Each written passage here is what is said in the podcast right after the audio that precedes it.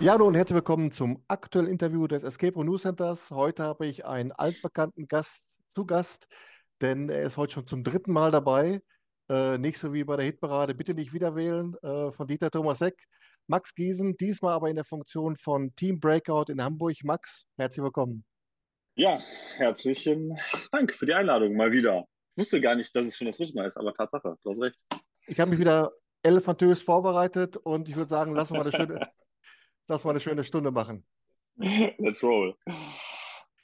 Max, im Vorfeld äh, der Interviews mache ich mir so ein bisschen schlau ähm, in den sozialen Netzwerken meiner Gäste, bei Facebook, Instagram und so weiter. Äh, diesmal fiel mir das einigermaßen schwer, weil so die Facebook-Timeline bei Team Breakout in Hamburg liegt ein bisschen brach. Ist das so auch eine Sache aus Sicht des Anbieters von Aufwand und Nutzen, die man so hinterfragen muss? Immer würde ich sagen. Ich denke, wir haben im Moment eher in anderen äh, Bereichen unsere äh, Schwerpunkte. Also es passiert viel im Hintergrund. Ähm, wir haben viel äh, überarbeitet, renoviert, Konzepte überarbeitet, erneuert und so weiter und äh, planen da auch fleißig gerade noch ein paar andere Themen. Deswegen ist der Fokus gerade eher auf den physischen Projekten, würde ich sagen. Und wie kann man sich die Konstellation vorstellen? Gibt es dann einen, einen Standortleiter, eine Standortleiterin und wie oft bist du dann selbst in Hamburg vor Ort? Ja, gibt's, äh, gab es schon immer und ich bin pff, ja irgendwie gefühlt alle zwei Wochen dann mal da äh, oder auch mal drei, mal für ein, mal für zwei Tage, je nachdem, was so gerade anfällt oder anliegt. Äh, ansonsten geht natürlich irgendwie super viel digital mittlerweile. Ne? Das ist ja schön, so wie wir das jetzt auch machen, ganz entspannt. Ja, natürlich wollen wir heute auch so ein bisschen auf die Angebotsplätze bei euch in Hamburg drauf zurückkommen. Äh, wir haben ja vor kurzem in Düsseldorf gespielt, das Erbe der Moretta, und waren restlos begeistert. Super genialer Raum. Äh, würdest du sagen, im Vergleich zu Casa Moretta, dem Raum am Standort in Hamburg, ist der Raum in Düsseldorf dann eine Fortsetzung, eine Weiterentwicklung oder wie würdest du es einschätzen? Äh, so ein bisschen was von allem. Ich wollte damals den Raum eigentlich äh, kopieren und leicht verbessern. Dann haben wir festgestellt, okay, äh, wir haben doch irgendwie andere Möglichkeiten nochmal in Düsseldorf, was Größe, Stockwerke etc. angeht. Und ähm, dann hat das Ganze so ein bisschen äh, Eigenentwicklung aufgenommen und dann kam dies noch dazu und jenes und auf einmal wurde es ein ganz anderer Raum. Am Ende sind, glaube ich, zwei, drei, vier, wenn überhaupt, äh, Rätsel noch mit drin und übrig geblieben. Ähm, es ist, äh, es fängt irgendwie ähnlich an, geht dann aber in eine andere Richtung und hat ja auch nochmal durch diese Audioelemente irgendwie eine ganz andere äh, Sphäre. Ähm, deswegen ist das so am Anfang ein wenig identisch und dann biegt man aber ab und fährt so ein bisschen parallel und geht aber eher in eine andere Welt. Und äh, deswegen ist es eigentlich auch ganz schön, weil wenn man unbedingt beide spielen möchte, dann kann man das auch, ohne dass man jetzt zu viel ja, doppelt erlebt, würde ich sagen. Aber mal apropos äh, andere Welt, wäre es auch reizvoll gewesen, den Fall Casa Moretta, den ihr in Hamburg habt, dass ihr den in Düsseldorf aufbaut, aber dann aus Sicht der Polizei erzählt? Mit der gleichen Äh, Kulisse? immer. Ja, immer. Also ich finde äh, ich find so Sachen äh, super sexy. Ähm, das wird, glaube ich, also es wird eigentlich viel zu wenig gemacht, äh, leider, dass man so ähm, Fortsetzungen oder den gleichen Raum nochmal aus einer anderen Perspektive oder äh, in einer anderen Zeit oder sowas äh, spielt. Ähm, weil das häufig halt voraussetzt, dass man dann erst den anderen gespielt hat. Ne? Also wenn du so 1, 2, 3, Part 1, 2, 3 spielst, dann musst du immer vorne anfangen. Äh, ich glaube, das schreckt viele ab, aber da sehe ich auf jeden Fall noch kreatives Potenzial in dem Markt. Also wir haben bei Experience Dresden ja den Raum gespielt, The Heist. Den gibt es ja auch aus zwei Sichten und den kann man genauso gut einmal aus Sicht der, der äh, Einbrecher spielen, aber auch im gleichen Szenario praktisch die Gruppe teilt sich auf, einmal Polizei, einmal äh, Einbrecher und dann kann man auch über Kreuz wechseln und ich finde das äh, sensationell, das so zu konzeptionieren und es hat echt Bock, es hat echt Bock gemacht, ne? Ja, ja. Ja, ist äh, total großartig. Also ist auch sau viel Arbeit dann in der Konzeption, aber wenn es einem gelingt, das so rüberzukriegen aus beiden Perspektiven, äh, Chapeau. Ja, ein Gegenstück zu äh, Casa Moretta ist ja äh, Metall- und Pikinsäure. Das ist ja so Ja. ein äh, Laborszenario, ein, ein Titel wie aus Stein gemeißelt, wo ich erstmal dreimal nochmal mit dem merken musste. Kannst du mal so ein bisschen erzählen in zwei Sätzen, wo es in dem Raum drum geht? Es geht im Prinzip darum, äh, dass man in einer Forschungsanstalt wieder aufwacht und feststellt, hoppala, ist wohl ein etwas äh, nicht so ganz zurechnungsfähiger Professor am Werk gewesen, der irgendwie alles in Luft jagen muss und äh, irgendwie komme ich hier nicht mehr raus und irgendwie sehe ich hier blinkende Lampen. Äh, also alles gar nicht so cool. Und ähm, dann geht's los, ist ein eher klassischer Rätselraum, würde ich sagen, und äh, ist noch so aus der Feder war, der, war einer der ersten beiden Räume, die ähm, wir damals in Hamburg entwickelt haben. Ja, und ist eben diese, diese Gefahr durch diese zu entschärfende Bombe, ist das auch so dieser emotionale Teil, den man eigentlich so einem Laborsetting hinzufügen muss, damit er nicht zu steril und zu glatt wirkt? Äh, äh, ich würde sagen, per se ja. Äh, man kann natürlich auch nochmal irgendwie über andere Wege Spannung und Emotionen so reinhauen, aber ich meine, äh, sorry, wer wollte nicht schon immer mal eine Bombe entschärfen? Das ist ja, äh, ne? Also Welt retten ist ja so das eine, aber Bombe entschärfen, das muss man doch mal gemacht haben auf seiner, muss auf jede Bucketlist, oder? Wo liegt denn gerade in der Konzeptionierung so eines Laborraums eigentlich auch die Schwierigkeit? Weil jeder reinkommt, denkt sich, ja gut, da wird das Periodensystem sein, da wird der Bundesbrenner sein, wahrscheinlich im Mikroskop. Ähm, auch da wird man ja wahrscheinlich das Rad nicht neu erfinden können, aber wie geht man dann dran, um so ein bisschen auch dann so den Pfiff reinzubringen? Äh, super schwierig äh, und auch gar nicht mehr so einfach. Also da das jetzt schon, ich muss jetzt gerade echt grübeln, weil wir haben dieses Jahr zehnjähriges äh, Jubiläum in Hamburg. Wir waren ja damals der erste Anbieter oben. Und ähm, da das quasi ja der erste, also wir haben Casa Moretta und Metall- und Petrinsäure parallel entwickelt, zwei Szenarien, die, ähm, sag mal, eher, eher warm und, und äh, geschichtlich äh, spannend und das andere eher kühl und knobeltechnisch herausfordernd oder interessant sein sollten damals, äh, liegt das einfach schon ewig zurück. Ähm, und da, da war die Welt, da war das ja irgendwie grüne Wiese. Ne? Da, da hat man sich ja gar nicht gefragt, okay, was muss man jetzt anders machen als die anderen? Und da war auch ähm, ja irgendwie alles neu und alles völlig verrückt. Man hatte das irgendwie mal vor 15 Jahren im Ypsef vielleicht gesehen oder so. So eine Folie zum Durchgucken und sonst was.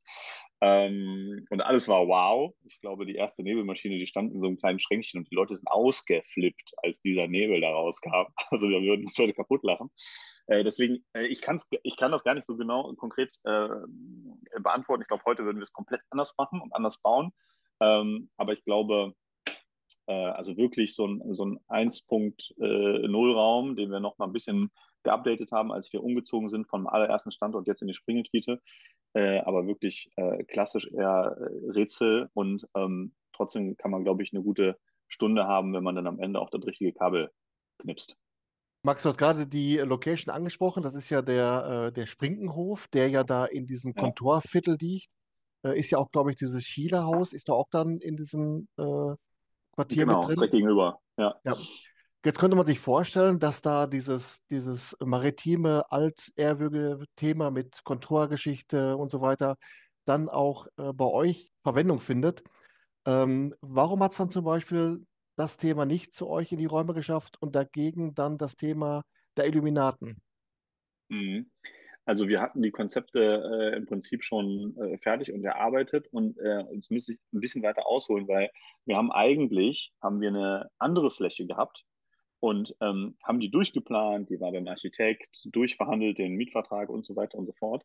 Und ähm, da können die Kollegen jetzt von heute nichts dazu, weil das waren damals andere Leute, die es unterschrieben haben. Aber der Makler hat parallel mit Team Escape verhandelt und äh, hat den dann so ungefähr äh, so gefühlt zwei äh, Wochen vor Umzugsdatum äh, hat er uns dann abgesagt und denen den Zuschlag gegeben, obwohl wir eigentlich schon einen fertigen Mietvertrag äh, auf dem Schreibtisch hatten. Ähm, also das war ziemlich äh, hinterlistig und ähm, dann hatten wir damals auch schon, ähm, sag schon, wir hatten auch schon Weihnachtsfeiern angenommen und so. Also wir haben wirklich in allerkürzester Zeit eine andere Fläche finden müssen.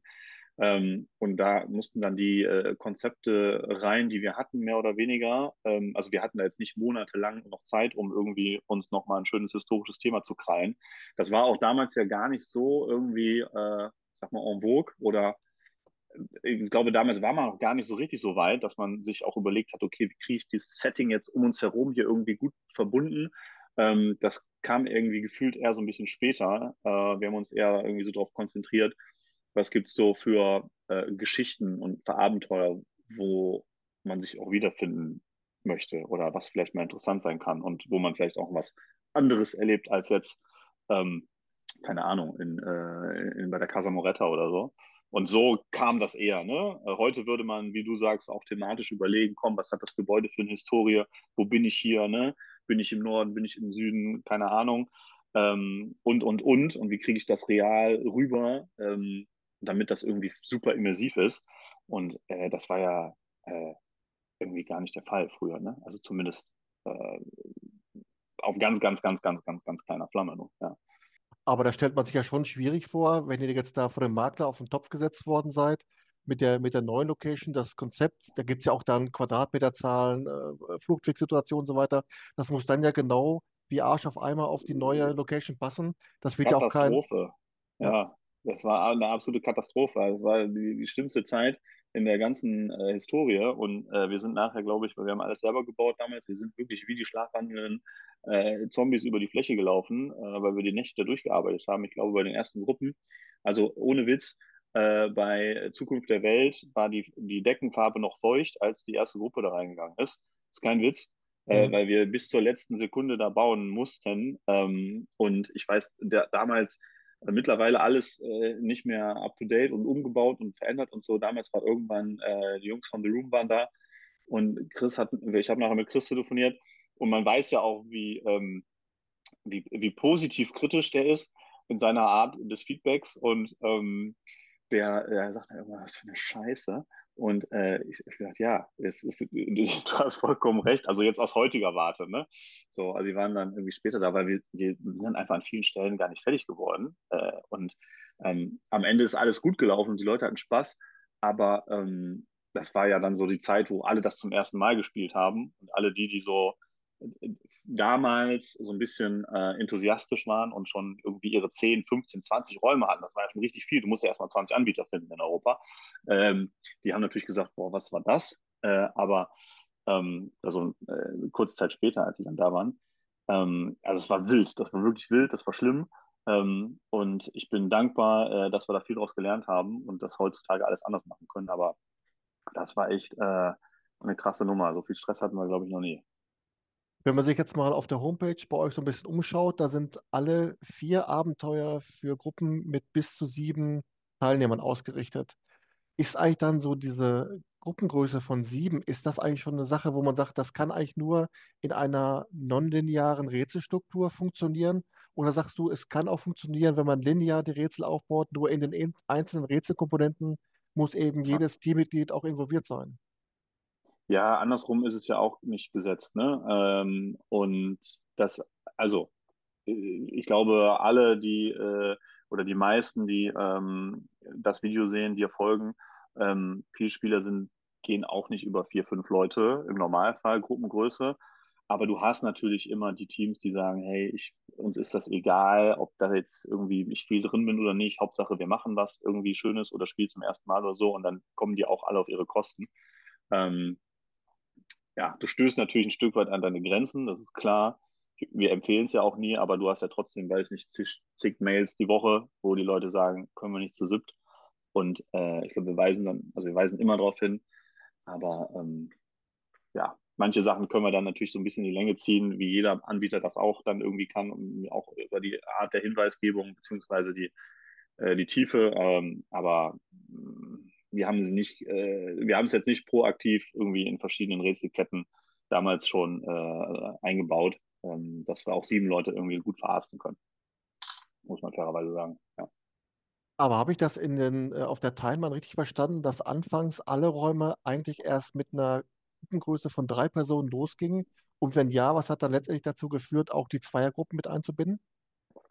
Ich glaube, wir waren früher mal auf zwei ähm, wie viele heute. Dann haben wir irgendwann mal auf drei umgestellt und dann gab es irgendwie auch bei, und dann gab es irgendwann die schlaue Idee, ja, du kannst ja trotzdem auf zwei äh, gehen, aber du kannst ja dann einfach auch einen, einen Drei-Personen-Preis schon fordern am Wochenende, wenn jemand auf jeden Fall zu zweit spielen will. Äh, man muss ja fairerweise sagen, das ist ja fast gar nicht anders darstellbar. Äh, also zumindest ähm, für uns ähm, in Düsseldorf jetzt oder in Hamburg, je nachdem wie die Mietsituationen auch sind, ne, Mietpreise etc., dass du dann, dann eine, eine Zweiergruppe äh, dir den Samstag dann irgendwie eine, eine Schicht klaut für einen normalen Zwei-Personen-Tarif. Das ist äh, schwierig, sage ich mal. Ne? Ähm, deswegen gab es da immer so ein bisschen hin und her. Und deswegen haben wir ja mittlerweile auch, ähm, wie viele äh, professionelle Anbieter, unterschiedliche Preissysteme dann unter der Woche und am Wochenende, weil ein Pärchen äh, kriegt eigentlich auch unter der Woche immer einen Termin, wo sie dann äh, Zeit haben. Ja, ich hatte ja vor kurzem Björn und Sebastian vom Fachverband im, im Interview und da kam auch die Frage aus der Community, äh, ob der deutsche Markt schon dafür bereit ist, dass zum Beispiel zwei kleine Gruppen, zwei sich nicht kennende Zweiergruppen zu einer Vierergruppe zusammengefasst werden, um eben den beiden Zweiergruppen dann unterm Strich einen äh, besseren Preis machen zu können. Aus deiner Sicht als Anbieter, wie schätzt du das ein? Ist das schon vom Markt her soweit oder ist das überhaupt aus Sicht eines Anbieters überhaupt erstrebenswert? Mich würde mal interessieren, ob das irgendjemand mal getestet hat. Ähm, ich finde dass äh, ich, im Ausland fand ich das immer spannend. Also wenn ich in Amerika gespielt habe, dann fand ich das irgendwie immer äh, interessant. Mal ging das halt in die Hose, weil die Leute jetzt nicht so, äh, ne, da war man sich jetzt nicht so grün in Anführungszeichen. Mal war es aber auch super witzig. Es ist halt eine Blackbox, ne? Du weißt nicht, was du kriegst, dafür zahlst du ein bisschen weniger. Ähm, am Ende, ähm, ich würde mich freuen über, vielleicht erwischst du mal irgendeinen Anbieter, der das ausprobiert, mal äh, für eine Zeit lang an einem Tag oder so, wo man das halt aufschaltet. Ähm, ich würde mich freuen über so ein Feedback, aber ähm, ja, also bereit ist, ist man, glaube ich, immer. Ich glaube, man muss das mal ausprobieren einfach. Ich glaube, der Christoph vom Opulum, der hatte das mal vor, aber in der Zeit, wo er es gerade antesten wollte, kam dann äh, dieser Corona-Tralafitti äh, und dann hat es wieder nicht geklappt. Aber ich glaube, das ist auch weiterhin noch bei ihm im Hinterkopf, äh, dass er das mal antesten will. Vielleicht kann man sich da mal kurz schließen, dass er dann mal so ein bisschen die Erfahrung austauscht. Ähm, ja. Würde mich auch interessieren, weil ich glaube, ich würde meine Spielweise, weil ich so eine unfassbar kurze Lunte habe. Also geduldig bin ich überhaupt nicht. Und wenn dann irgendwie Fremde dabei sind, dann schämt sich meine Frau für mich. Ähm, deswegen, ja. das lasse ich lieber dann den Leuten, äh, überlasse ich den Leuten, die mich kennen. Ich bin bei meinen Recherchen auf einen Begriff gestoßen, mit dem ich erstmal gar nichts anfangen konnte, und zwar Paper Protyping. Kannst du vielleicht mal anhand des Raumes das Rätsel der Illuminati erklären, ohne zu spoilern, was das ist, was sich dahinter verbirgt und wie man dabei vorgeht? Du kannst im Prinzip äh, Paper Prototyping machen. Also äh, du baust das Rätsel äh, aus Papier.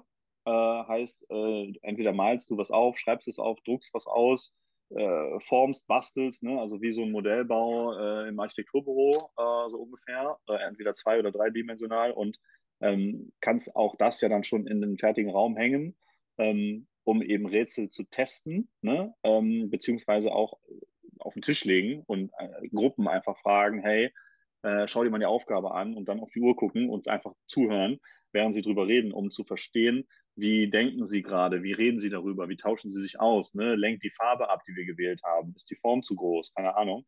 Also ist eigentlich ein Weg ganz am Anfang äh, in, der, in, der, in den ersten Phasen äh, des Rätseltests, um zu gucken, ähm, ob das verstanden wird, was man vorhat, äh, weil du baust ja mittlerweile irgendwie nicht einfach das Rätsel fertig, irgendwie äh, tagelang vom Tischler und baust die Elektrik ein, um dann festzustellen, oh, ist nicht so cool geworden, sondern testest ja eigentlich vorher.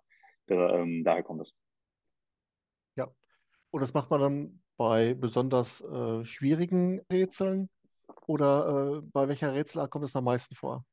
Es lohnt sich da, wo es, ähm, sag mal, vom Aufbau her aufwendiger ist. Ne? Wenn du äh, jetzt einfache äh, Geschicklichkeitsthemen hast oder so, da unter Umständen das einfach zu bauen ist, dann brauchst du es vielleicht nicht. Aber ähm, wenn du durch irgendwie komplexere Logikrätsel hast, die dann mit irgendwelchen Dingen, wo Dinge gebaut werden müssen dafür, die du nicht so schnell ändern kannst, dann macht das auf jeden Fall Sinn.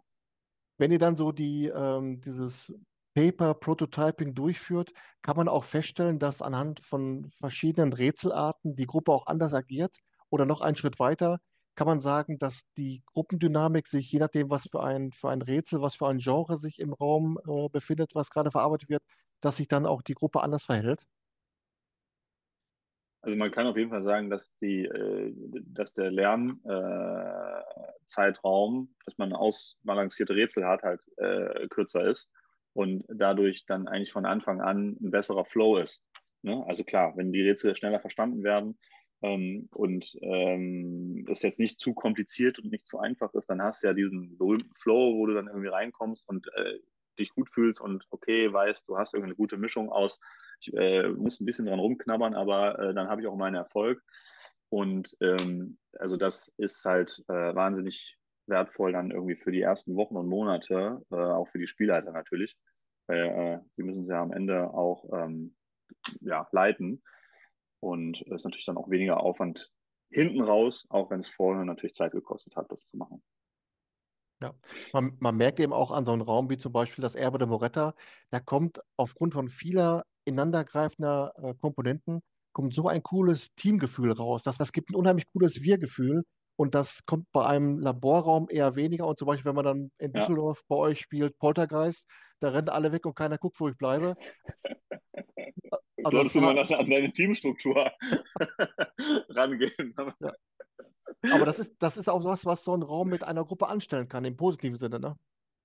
Ja, ja, voll. Also äh, super, super wertvoll. Danke fürs Kompliment.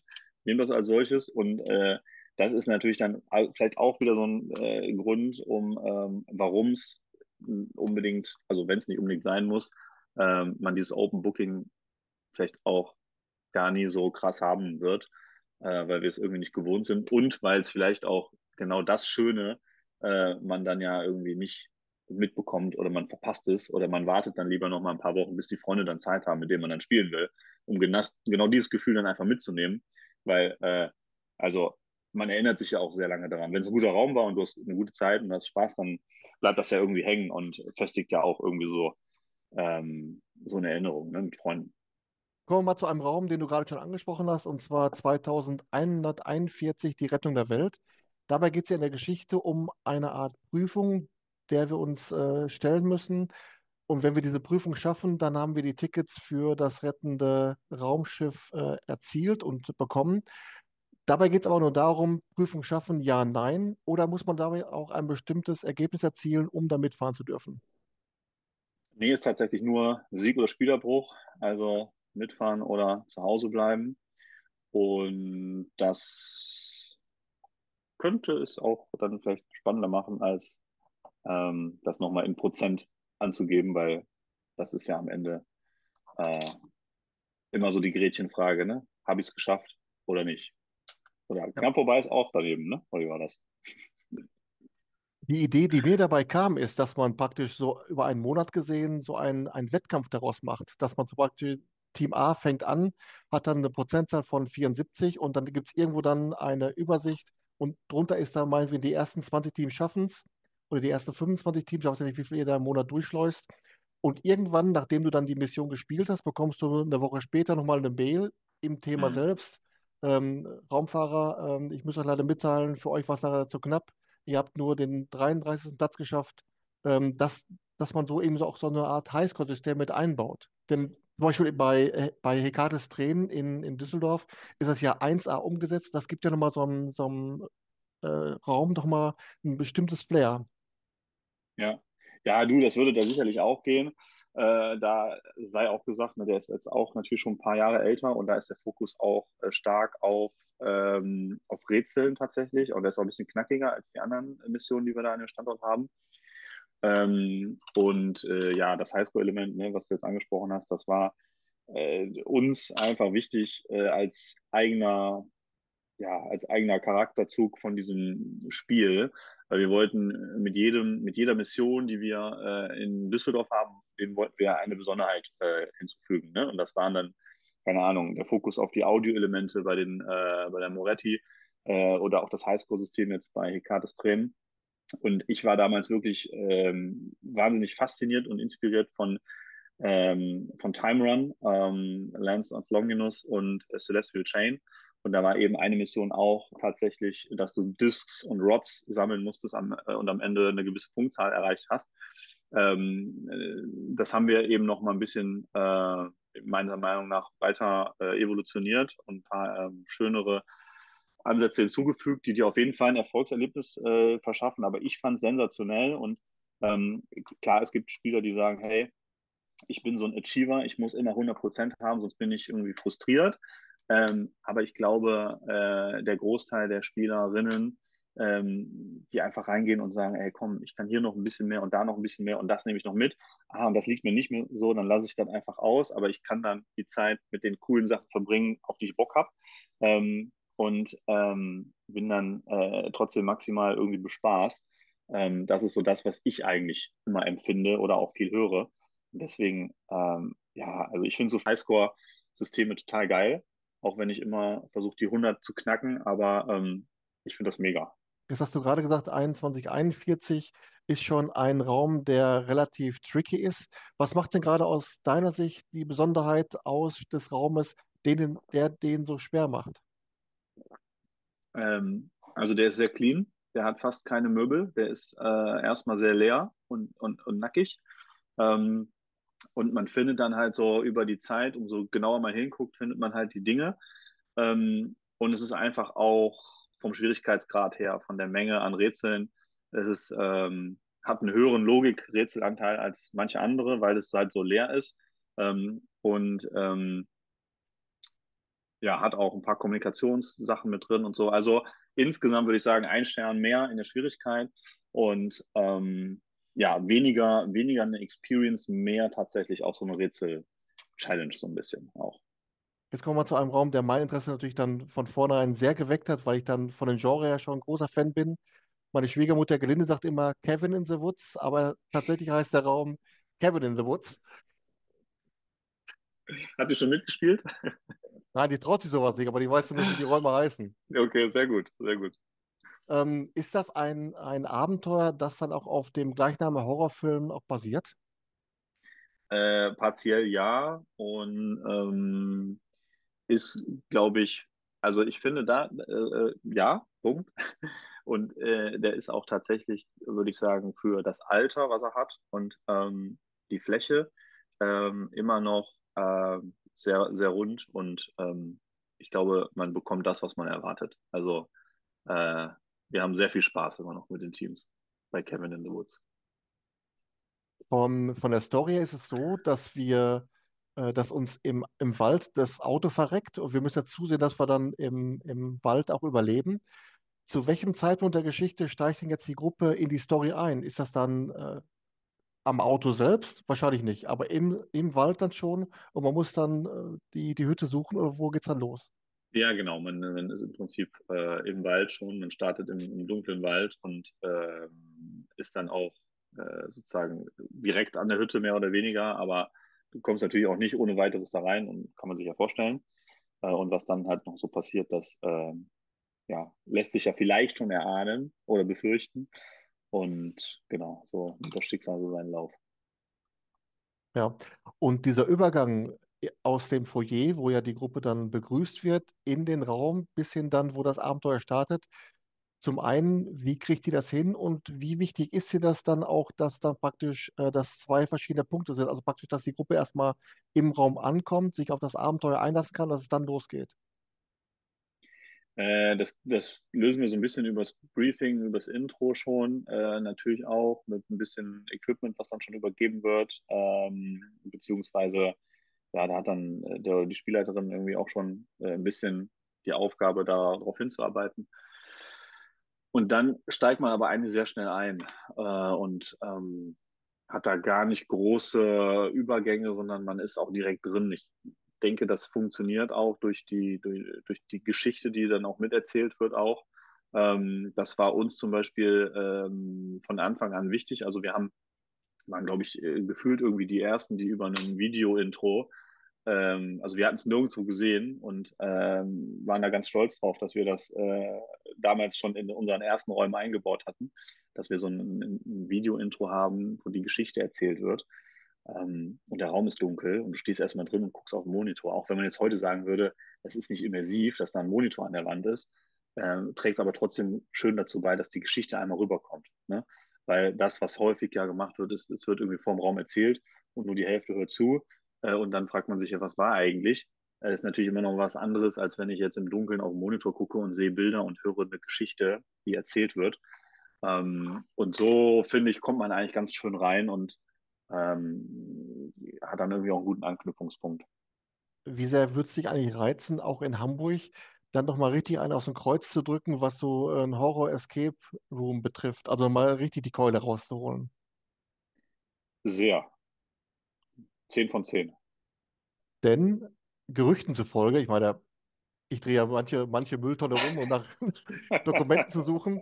Äh, Gerüchten zufolge gibt es ja da eine geplante Kooperation mit einem anderen bekannten Anbieter aus Nordrhein-Westfalen, um eben da in Hamburg diese Horrorschiene so ein bisschen mal äh, in Wallung zu bringen. Ist da was dran? Und wenn ja, wie ist der Stand? Also, äh, dein investigativer Journalismus, der äh, belohnt dich heute mit einer ausgiebigen Antwort. das ist äh, ein, Gerücht, wo auf jeden Fall auch was dran ist. Also, ähm, wir sind dabei und ähm, es äh, wird auf jeden Fall so, so, so wie es jetzt gerade aussieht, äh, dies Jahr noch losgehen. Ähm, dass wir auch schon in Hamburg äh, ein neues, also ein Horror-Genre-Spiel ähm, begrüßen können.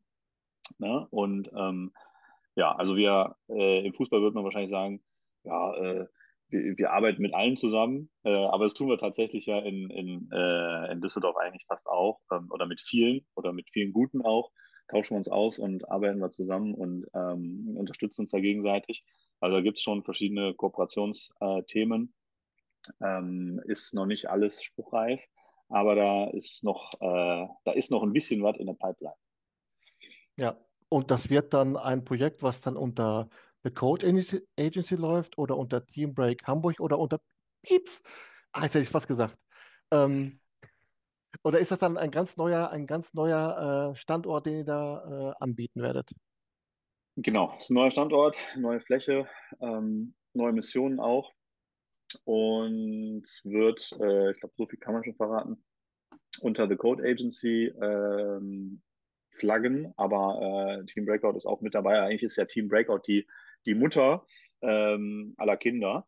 Nur äh, haben wir uns bewusst dazu entschieden, dann äh, eben das Kind nicht Team Breakout zu nennen, weil einfach der Altersunterschied der, der Missionen, beziehungsweise auch die, ähm, also wir bauen jetzt auch wieder einfach sehr groß, sehr immersiv, sehr intensiv, also voll in die, voll in die Zwölf.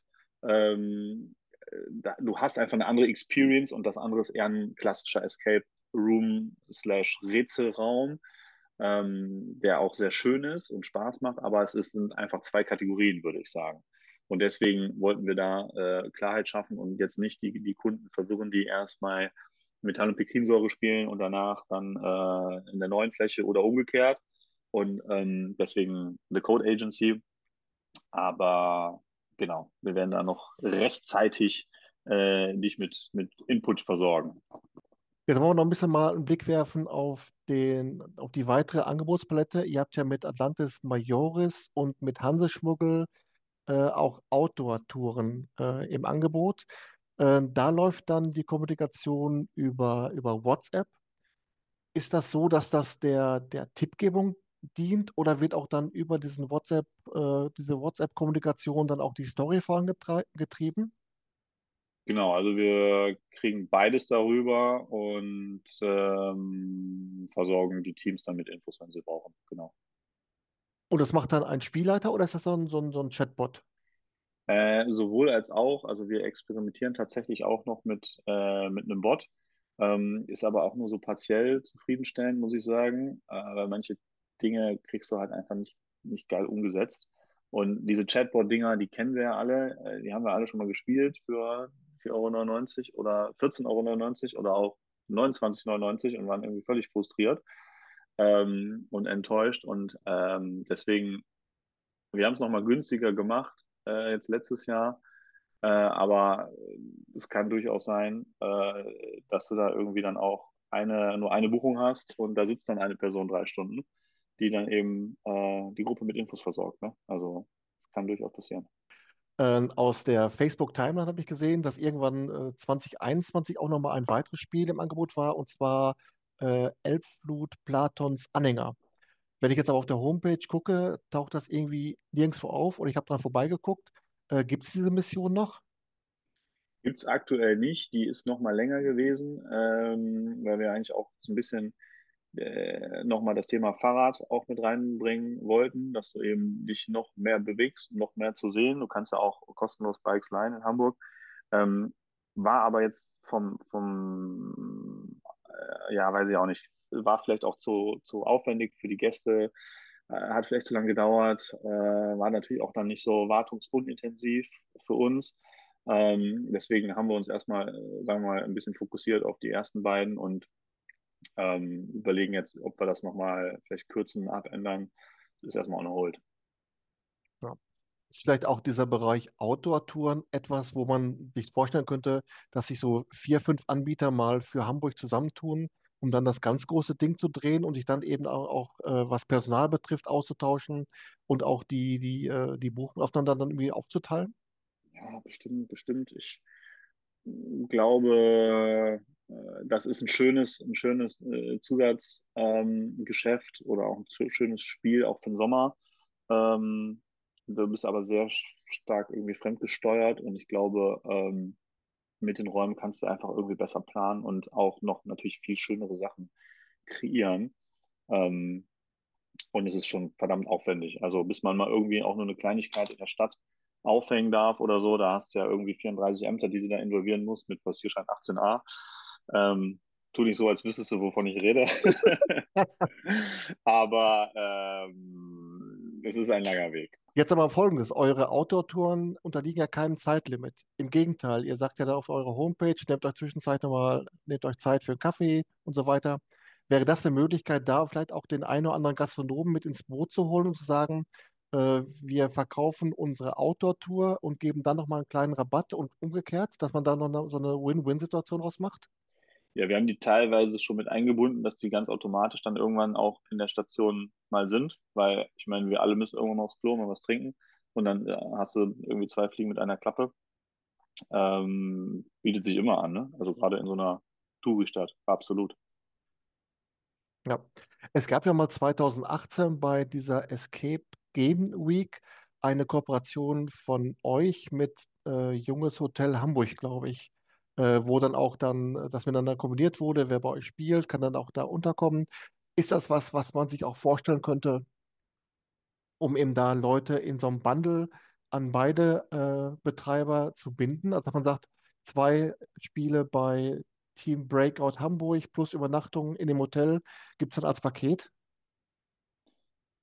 Ja, wir hatten das auch mal mit der Superbude und Superfreunde, ist noch ein Bier von einem Kumpel von mir, die das brauen in Hamburg. Haben wir gesagt, super Wochenende haben wir dann verlost, ne, mit Übernachtung und Bierpaket und das ganze Wochenende Escape Rooms spielen. Also äh, war, war ein ziemlich geiles Paket. Ähm, der Aufwand ist immer relativ hoch äh, für den Output, würde ich mal äh, so als kleines Fazit ziehen.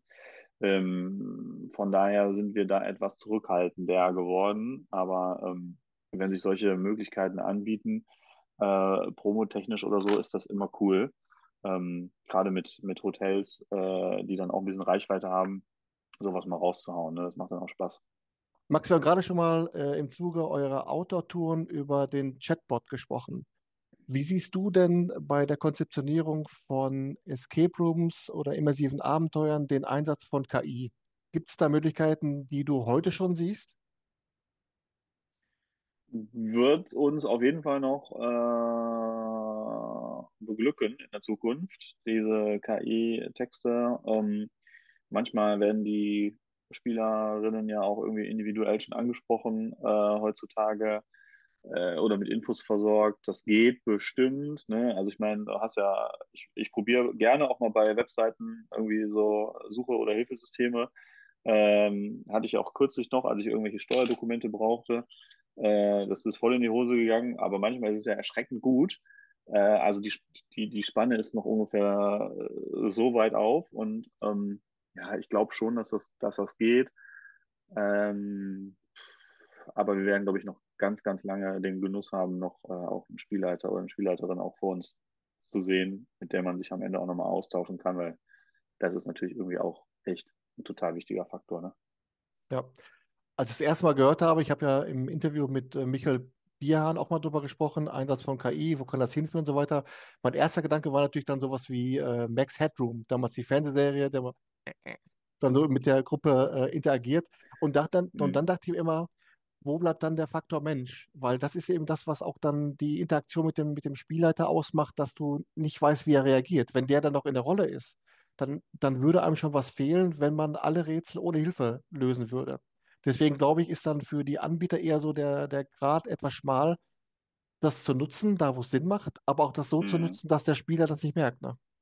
Ja, genau. Ich glaube, wenn man beides irgendwie kombiniert, ähm, dann hat man erstmal so den goldenen Mittelweg, beziehungsweise ähm, ja, kannst du natürlich irgendwie einfach, wie du gerade schon sagst, ne, mit, mit kleinen Interaktionen schon irgendwie eine Menge schaffen und äh, wissen wir alle, ne, wer ein geiles Briefing schon mal erlebt hat, ein gutes Debriefing, ähm, der weiß, wie, wie rund das das Ganze dann macht, auch wenn da mal vielleicht irgendwas in dem Raum nicht gut gelaufen ist. Also ich sage irgendwie auch beim Team immer, wenn wir darüber reden, du kannst irgendwie im allerbesten Restaurant essen gehen und da ist irgendwie äh, das Haar in der Suppe, irgendwie, der Fisch ist irgendwie drüber oder das äh, Fleisch ist zu lange drauf gewesen. Wenn der Service mega war, dann war der Abend super. Ne? Also du kannst über den Service kannst alles verhauen äh, oder retten.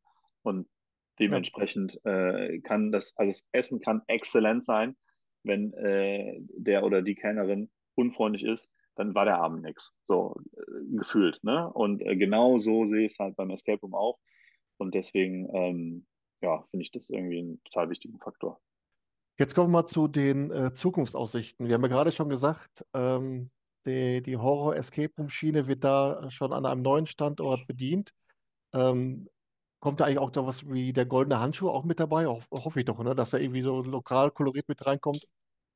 Witzig, dass du das fragst, genau das, weil wir, wir hatten ähm, ein Filmset mal vor vielen Jahren, äh, wurde uns angeboten aus der Verfilmung des Goldenen Handschuhs. Und äh, das haben wir aber ähm, nicht äh, annehmen können. War das noch Corona? Ich weiß es gar nicht mehr. Aber ähm, lassen wir uns mal überraschen. Vielleicht kommt was Lokales rein. Es wird auf jeden Fall äh, gruselig. Schön. Das ist aber der eine Punkt. Aber wie sehen denn die Zukunftsaussichten am Standort äh, Team Breakout aus? Du hattest gerade schon, die ein oder anderen Räume haben da schon ein paar Jahre dem Buckel. Ist das was, wo du sagst, äh, solange die Räume gebucht werden, gibt es für uns auch keine äh, Notwendigkeit, da was dran zu ändern? Oder sagst du, wir wollen auch da jetzt an dem Standort den nächsten Schritt machen, vielleicht auch in die Richtung qualitativ, wie wir da schon in äh, Düsseldorf einen hingezaubert haben? Wie siehst du da die, die Vorgehensweise? Hm.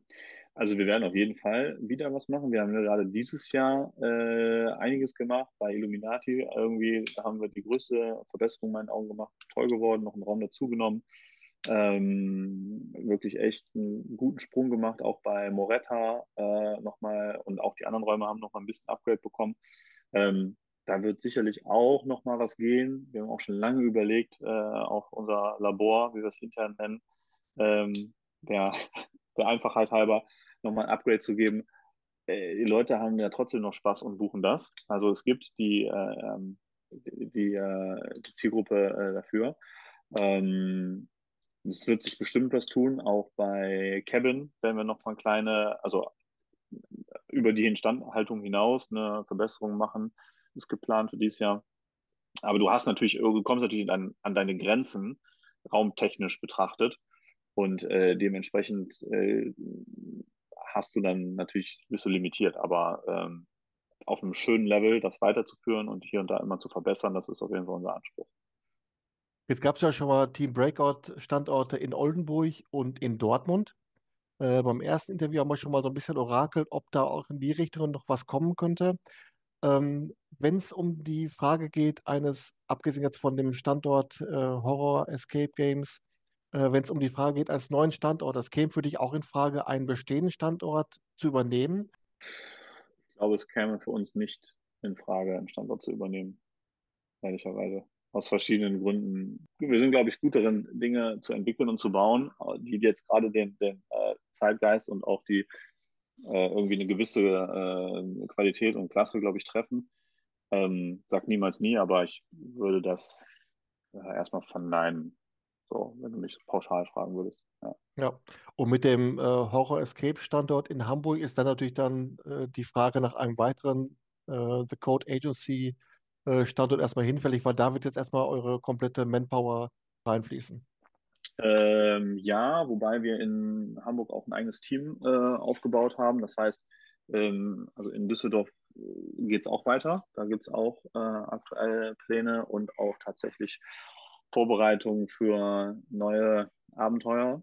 Ähm, gibt noch keine Timeline, die ich jetzt so raushauen könnte, aber äh, sowohl Fläche als auch Ideen und Konzepte sind äh, in, in der Mache. Und darüber hinaus gibt es auch noch so ein paar spannende ähm, Gedankenspiele gerade, ähm, jetzt auch mit Blick auf die Zukunft. Ähm, wenn man jetzt mal so einen etwas längeren, flüstrigen Plan an die Wand werfen würde.